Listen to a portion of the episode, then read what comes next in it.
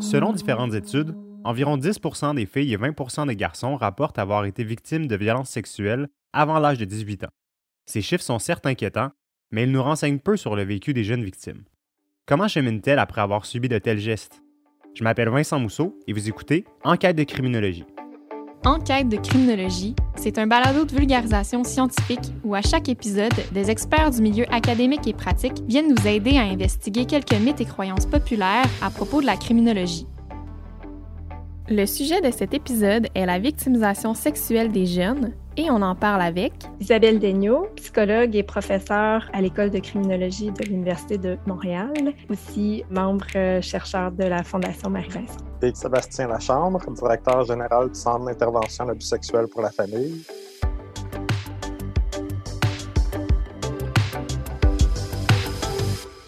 Les victimisations sexuelles chez les enfants, on le sait, c'est un dossier sensible qui revient souvent dans l'actualité. Mais si le phénomène n'est en soi pas totalement méconnu, on l'aborde parfois de manière peu précise et certaines zones floues persistent encore. Pourriez-vous donc nous donner une définition sur laquelle on pourrait s'appuyer pour le reste de l'épisode lorsqu'on parlera de la victimisation sexuelle chez les enfants? Oui, je pense qu'on peut définir euh, l'agression sexuelle pendant l'enfance comme étant des gestes à caractère sexuel qui peuvent être avec ou sans contact physique et qui sont commis sans le, consentement de la personne visée. Euh, on veut toutefois garder en tête qu'un enfant en bas de 16 ans ne peut donner euh, son consentement. Donc, euh, pour les enfants, la question du consentement est peut-être moins valable dans les cas d'agression sexuelle.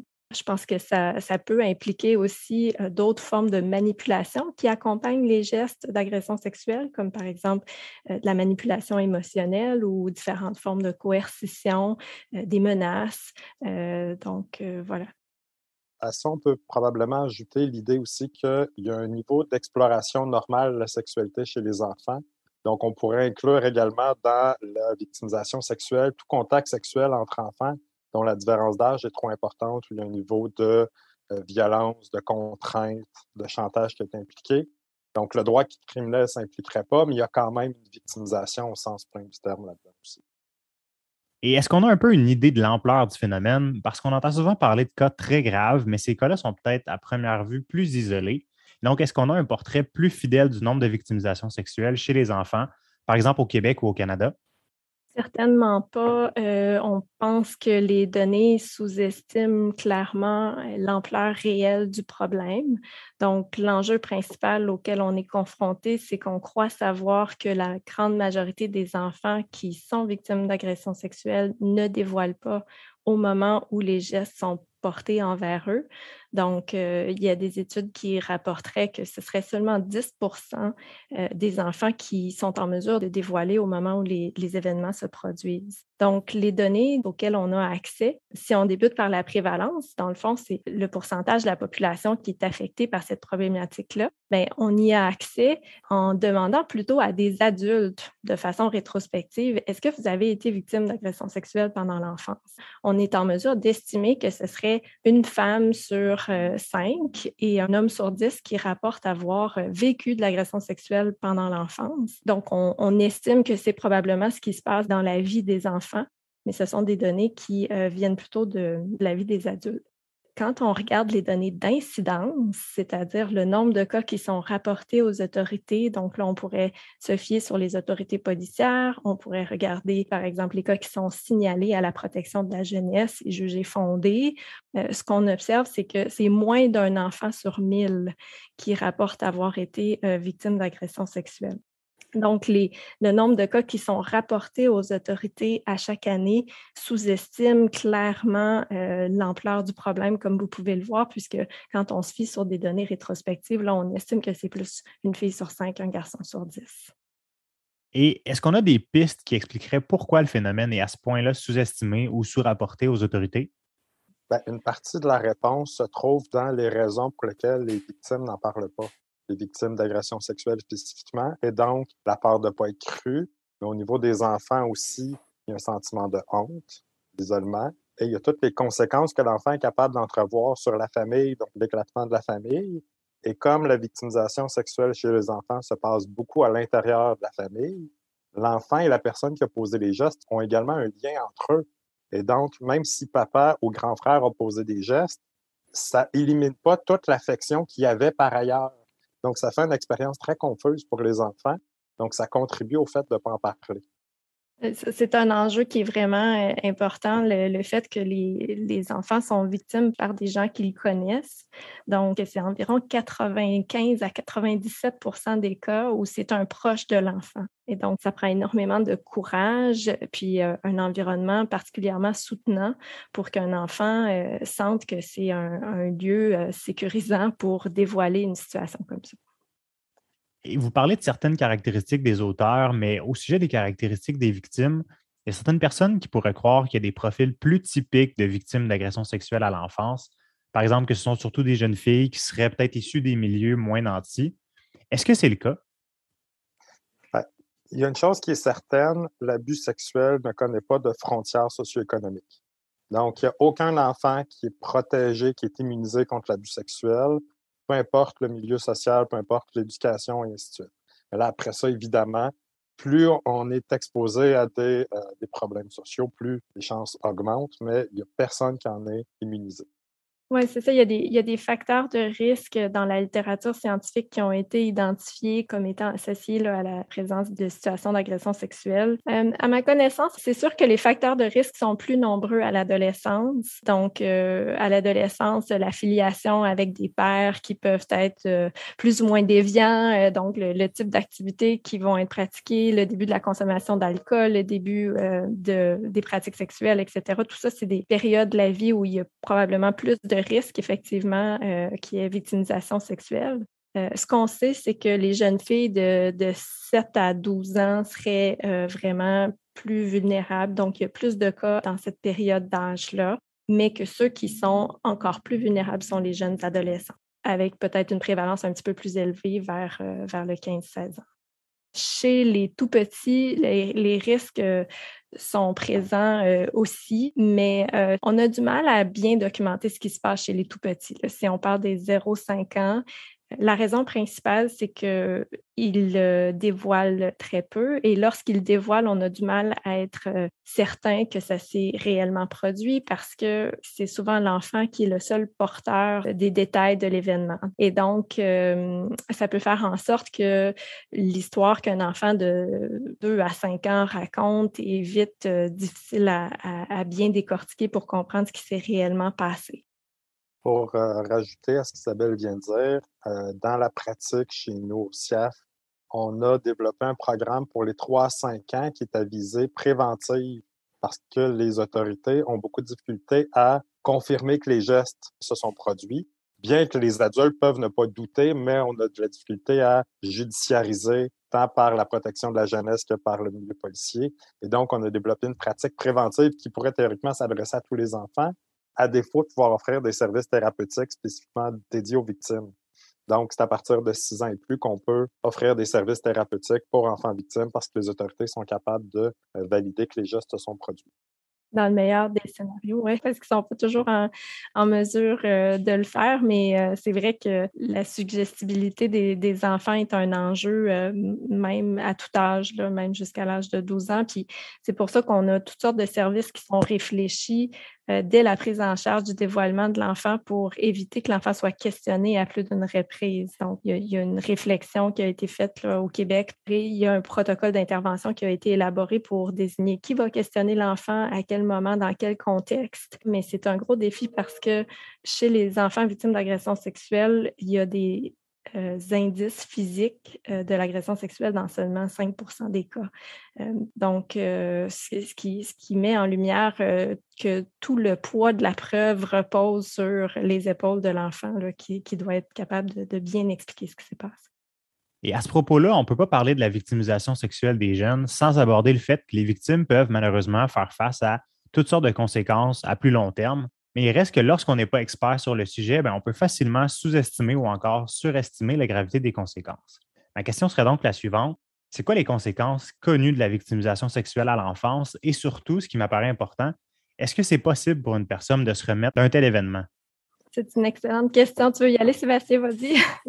Ben, d'une part, c'est important de se rappeler que certains enfants développeront très peu de conséquences. Il y a quelque chose qui est connu depuis longtemps qui s'appelle la résilience. Et donc, il y a des enfants qui, par eux-mêmes, par les ressources qu'ils possèdent déjà, euh, vont passer à travers sans grande difficulté. Après ça, évidemment, il y a des conséquences liées au, au traumatisme la victimisation sexuelle, psychologique dans les habitudes de vie. Et donc, ce qu'on sait, c'est que la symptomatologie, donc l'ensemble des conséquences vécues par l'enfant, va être diminué suite à un passage en thérapie et que selon les cas, ça va perdurer dans le temps. Donc, les bienfaits se maintiennent dans le temps. Et là, après ça, ce qu'on peut observer, c'est que quand les stades de développement vont changer, donc l'enfant qu'on a reçu à 6-8 ans, rendu adolescent, la compréhension de la victimisation sexuelle peut avoir changé. Et donc, il y a peut-être un nouveau retour en thérapie pour venir retravailler les choses qui ont changé, mais il y a moyen de limiter, d'atténuer les conséquences de ces enfants-là et qu'ils puissent retrouver un certain niveau de bien. Euh, ben oui, je pense que ce que les victimes nous disent souvent, c'est qu'ils voudraient effacer hein, euh, cet événement-là de leur vie, par ailleurs, on, sait qu'on ne pourra pas effacer euh, cet événement-là. Certainement, ce que les interventions thérapeutiques peuvent aider à faire, c'est d'apprendre à mieux vivre avec le fait que c'est arrivé. Donc, euh, diminuer euh, les réactions, l'intensité de la détresse qui est associée à ces souvenirs-là. Fait que je pense qu'il faut comprendre que c'est vraiment possible de se remettre de cet événement-là avec un soutien adéquat, puis idéalement aussi un soutien qui arrive de façon précoce dans la vie de la, personne. Donc, dès qu'il y a un, dévoilement, qu'on soit capable d'accompagner la personne euh, à travers tout ça. Euh, ensuite, ce qui est aidant, c'est comment est-ce que les gens vont réagir au dévoilement de l'enfant. Donc, ça implique, dans un premier temps, de croire la personne, de lui montrer qu'on la croit, mais aussi de prendre le temps de s'arrêter et de l'écouter, puis aussi de, de souligner le courage que ça peut prendre pour faire ça. Puis, peut-être aussi de se centrer davantage sur ce que la personne ressent que sur les événements, parce que souvent les gens vont vouloir savoir, mais qu'est-ce qui s'est passé, dans quel contexte, pourquoi, raconte-moi. Et, c'est exactement ce qu'on ne veut pas faire, en fait, parce que là, on peut venir d'une certaine façon contaminer euh, le témoignage d'un enfant. Donc, on veut laisser aux enquêteurs de police le rôle de faire ce questionnement-là et plutôt poser des questions à l'enfant sur, mais comment tu vas depuis que c'est arrivé, puis est-ce que ça te fait du bien de m'en parler? Hein? Donc, ça, c'est beaucoup plus sécuritaire comme façon d'accueillir euh, un dévoilement. Puis ensuite, ce qui semble aidant, c'est euh, dans quelle mesure est-ce que les services qui sont offerts par les différents acteurs. Donc là, on parle euh, de, des services policiers, on parle d'une équipe médicale qui va évaluer l'état de santé physique de l'enfant, on parle de la protection de la jeunesse, on parle aussi d'un procureur qui éventuellement va venir évaluer si ça vaut la peine d'aller de l'avant avec des procédures judiciaires, euh, on parle de l'IVAC, l'indemnisation aux victimes d'actes criminels. Donc tout ça, ce sont des acteurs qui vont s'impliquer dans la vie de l'enfant à la suite du dévoilement, puis, ce qu'on pense comprendre, c'est que quand ces gens-là arrivent à bien communiquer ensemble, à se concerter, puis à faire un travail d'équipe où euh, on protège l'enfant, euh, ça pourrait avoir des bénéfices additionnels sur la, trajectoire de, vie de l'enfant, un peu comme c'est le cas avec les, les victimes adultes. J'ajouterais que, contrairement à ce que les gens pensent, l'intensité des conséquences ne sera pas nécessairement liée avec ce qu'on va appeler la gravité objective des gestes tout enfant victime d'agression sexuelle, c'est grave, on s'entend, mais c'est facile d'imaginer des gradations. Du côté intrusif de l'abus sexuel, l'intensité des conséquences ne sera pas directement liée avec la gravité objective des gestes parce que c'est une expérience très, très personnelle. Donc, des enfants qui ont vécu des situations objectivement très graves pourraient avoir beaucoup moins de conséquences que quelque chose qu'on pourrait considérer comme étant plutôt limité comme, euh, comme intensité des gestes. Donc, il ne faut pas lier parce qu'il est arrivé un événement une fois de manière très limitée qu'il n'y aura pas de conséquences. C'est pas comme ça que ça joue. Par exemple, le sentiment de sécurité va être affecté, le bris de confiance d'une personne significative. Il y a plein de choses qui rentrent en ligne de compte pour le développement des conséquences de l'enfant. Pour faire du pouce aussi sur ce qu'Isabelle disait, la chose que les enfants ont le plus besoin, c'est un parent ou un adulte significatif qui va servir de pilier à travers l'expérience. C'est par là que ça passe. Donc, un parent qui va servir pour rassurer l'enfant, s'assurer du filet de sécurité, mais également l'accompagner dans le processus. Ce qui devient excessivement difficile pour les parents parce qu'ils sont en train de vivre leurs conséquences de parents liées à l'abus sexuel de l'enfant. Donc, c'est pour ça que le parent doit aller chercher des services pour lui rapidement pour ensuite lui permettre de jouer son rôle de pilier émotionnel pour son enfant par la suite. Et un autre mythe qu'on entend parfois, c'est que certaines personnes vont se dire que si justement les conséquences peuvent être très importantes pour les victimes, bien nécessairement, ces victimes-là vont aussi vouloir une peine qui est très sévère pour leurs agresseurs. Et donc, est-ce que des peines longues et sévères, ça s'avère finalement essentiel pour le rétablissement des victimes? Bien, si on va sur la victimisation sexuelle en général, donc incluant les adultes, si on part de l'exemple d'un adulte qui aura dévoilé 25-30 ans plus tard une victimisation, c'est 25-30 ans de souffrance. Donc, la peine imposée, la durée de détention équivaudra jamais au niveau de, conséquences qu'ils auront vécues. Donc, euh, il y a un travail d'éducation des personnes victimes sur à quoi s'attendre du processus judiciaire, parce que d'envoyer monsieur en prison pendant 10 ans, pendant 25 ans, n'empêchera pas le fait que s'ils ne vont pas chercher d'aide thérapeutique, ben, ils vont continuer d'avoir des difficultés avec leur entourage, gestion des émotions, ainsi de suite. Si on va spécifiquement par rapport aux enfants, ben, il faut expliquer aux, enfants c'est quoi un juge. La prison, ils en entendent un peu parler à travers des contacts avec les amis, à travers la télé, mais ils ont une compréhension très, très limitée de ce que ça veut dire. Donc, si l'enfant dit avec vigueur, je veux une peine de prison très longue, ben, il a fort à parier que ça ne vient pas de lui. Il est en train de redire un discours qu'il a entendu donc, c'est malheureusement le message qu'on reçoit qu'une durée de détention est essentielle pour leur établissement, mais la plupart des victimes, ça ne se passera pas comme ça. 5 à 10% vont dévoiler, donc ça ne sera jamais judiciarisé. Je pense que d'un point de vue psychologique, quand on accompagne des victimes euh, d'agressions sexuelles ou des victimes d'actes criminels de, de, façon générale, on a tendance à plutôt leur conseiller de se centrer sur les choses sur lesquelles on a du contrôle. Euh, donc, euh, sur leur santé, sur leur bien-être, sur les choses qu'on peut euh, mettre autour d'eux, même revoir peut-être leurs attentes par rapport au système judiciaire. Puis, d'un point de vue d'intervenant, une des approches qui, je pense, est prometteuse par rapport à ça, c'est euh, un modèle comme celui que la Fondation Marie-Vincent a mis en place à Montréal et aussi comme le SIAM euh, à Québec fait depuis deux ans, je crois. Euh, donc, c'est un modèle où on, centralise les services sous un même toit, où dès le dévoilement, la victime va se rendre sur place et être accueillie dans un environnement qui est réfléchi pour les enfants, qui est chaleureux, qui est prévisible et puis qui d'une certaine façon, essaie d'amoindrir toutes les conséquences négatives qui peuvent être associées à ce qu'on appelle la victimisation secondaire. Donc, euh, être euh, traité par les acteurs du système de justice et les autres acteurs d'une façon qui ne euh, correspond pas aux attentes de la victime. Et justement, sur le sujet de la victimisation secondaire, un enfant qui témoigne à la cour dans ce genre de dossier, est-ce que c'est nécessairement un événement traumatisant? Et Isabelle aussi en parlait tout à l'heure. Est-ce qu'on est en mesure d'aller chercher des informations, une certaine valeur ajoutée dans le témoignage des enfants, même s'ils vont être très jeunes? Bien, ce qu'Isabelle a dit tantôt est tout à fait juste, c'est-à-dire que dans la vaste majorité des dossiers, il n'y a pas de preuves matérielles. Donc, le dossier judiciaire ne repose que sur la parole de l'enfant. Ce que la littérature nous dit, c'est que des enfants aussi jeunes que 3 à 5 ans, dans les meilleures circonstances, sont capables de rapporter de manière juste une expérience vécue. Donc, si on les accompagne correctement, oui, ils sont capables de, je vais le dire de cette manière-là, faire de bons témoins pour la procédure judiciaire. Donc, quand on accompagne correctement les enfants, quand on, les, on leur explique à quoi ils vont être exposés, c'est quoi le genre de questions qui vont leur être posées, comment on construit, oui, l'interrogatoire par le procureur, mais principalement le contre-interrogatoire. Une fois qu'on s'assure que l'enfant ne soit pas en contact direct avec la personne qui a posé les gestes, il y a des chiens d'accompagnement qui commencent à apparaître dans les salles de cours. Bon, évidemment, le chien ne peut pas enseigner à un enfant comment répondre à des questions, mais la zoothérapie, ça existe. Les chiens sont capables d'apporter du soutien.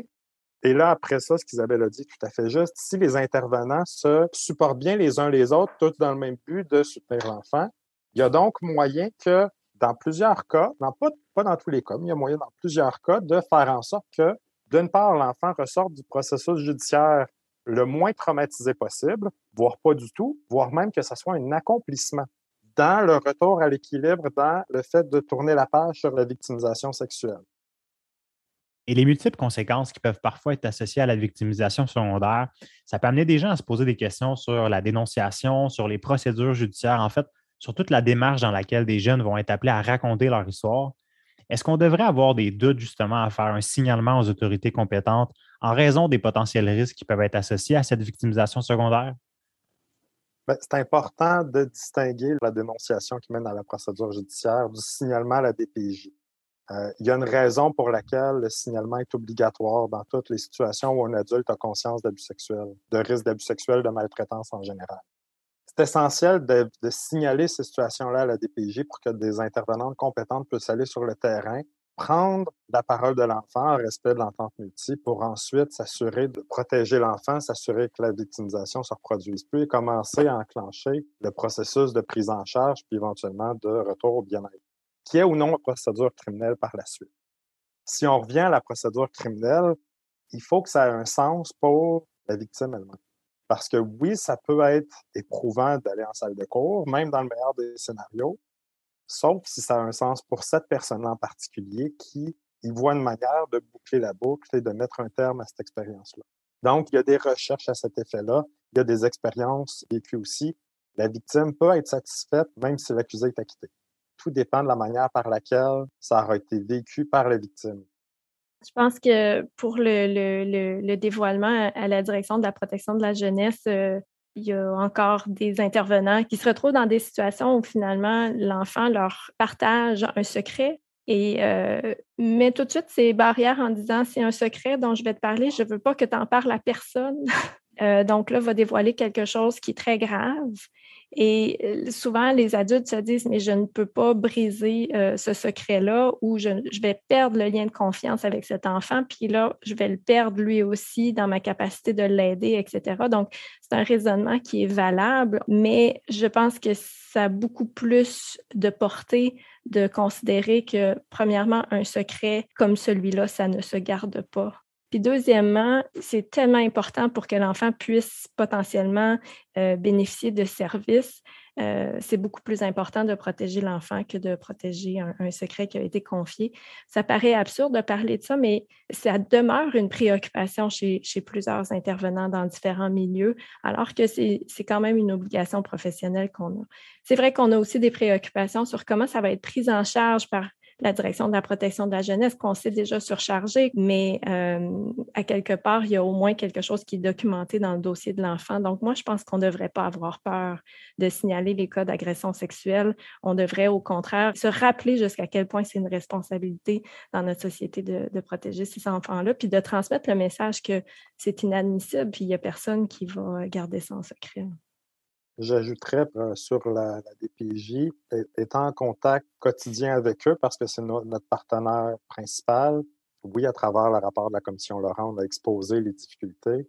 Mais sur le terrain, tous les jours, il y a des intervenants qui font encore un petit peu plus que ce qu'ils sont capables pour s'assurer de protéger un enfant de plus je, pense qu'il faut aussi euh, faire l'effort de se raconter les belles histoires. Euh, euh, la direction de la protection de la jeunesse a, souligné cet aspect-là aussi parce que la commission Laurent a plutôt raconté les, histoires qui se sont mal déroulées, mais on a tendance à faire fi parfois des, belles histoires, puis pourtant c'est ce qui donne courage aux victimes d'aller de l'avant, puis ce qui les rassure aussi sur le fait que j'ai vécu un événement comme ça, mais je suis capable de passer par-dessus, je suis capable de m'en remettre, j'ai des exemples autour de moi. Moi, je pense que si on était capable de, de, mettre en lumière davantage ces, scénarios de, réussite où, où, les gens se sont rétablis, où on réussit à, obtenir un sentiment de justice, peu importe le processus par lequel ils sont passés, euh, il faut en parler davantage de ces cas-là aussi. Et je crois que ça conclut bien l'épisode dans la mesure où, oui, la victimisation sexuelle des enfants, ça reste un sujet qui est sensible et qui est difficile à aborder parfois mais c'est un sujet dont il faut parler, sur lequel il y a aussi matière à donner un peu d'espoir aux victimes et à leurs proches. Donc, Isabelle Daigneault, Sébastien Lachambre, merci beaucoup d'avoir accepté notre invitation à participer au balado. Avec plaisir. Les statistiques disponibles sur la victimisation sexuelle des enfants et des adolescents sont préoccupantes. Si l'épisode souligne notre responsabilité collective dans la protection de ces jeunes victimes, il rappelle également toute la résilience dont elles font preuve et témoigne de la réelle possibilité d'un retour au bien-être, un gage d'espoir pour les victimes et leurs familles. Vous écoutiez Enquête de criminologie, un balado du CICC, le Centre international de criminologie comparée. La réalisation et la coordination de ce balado est assurée par Marie-Ève Dubois et Vincent Mousseau, assistés de Marine Créquer et Raphaël Loireau.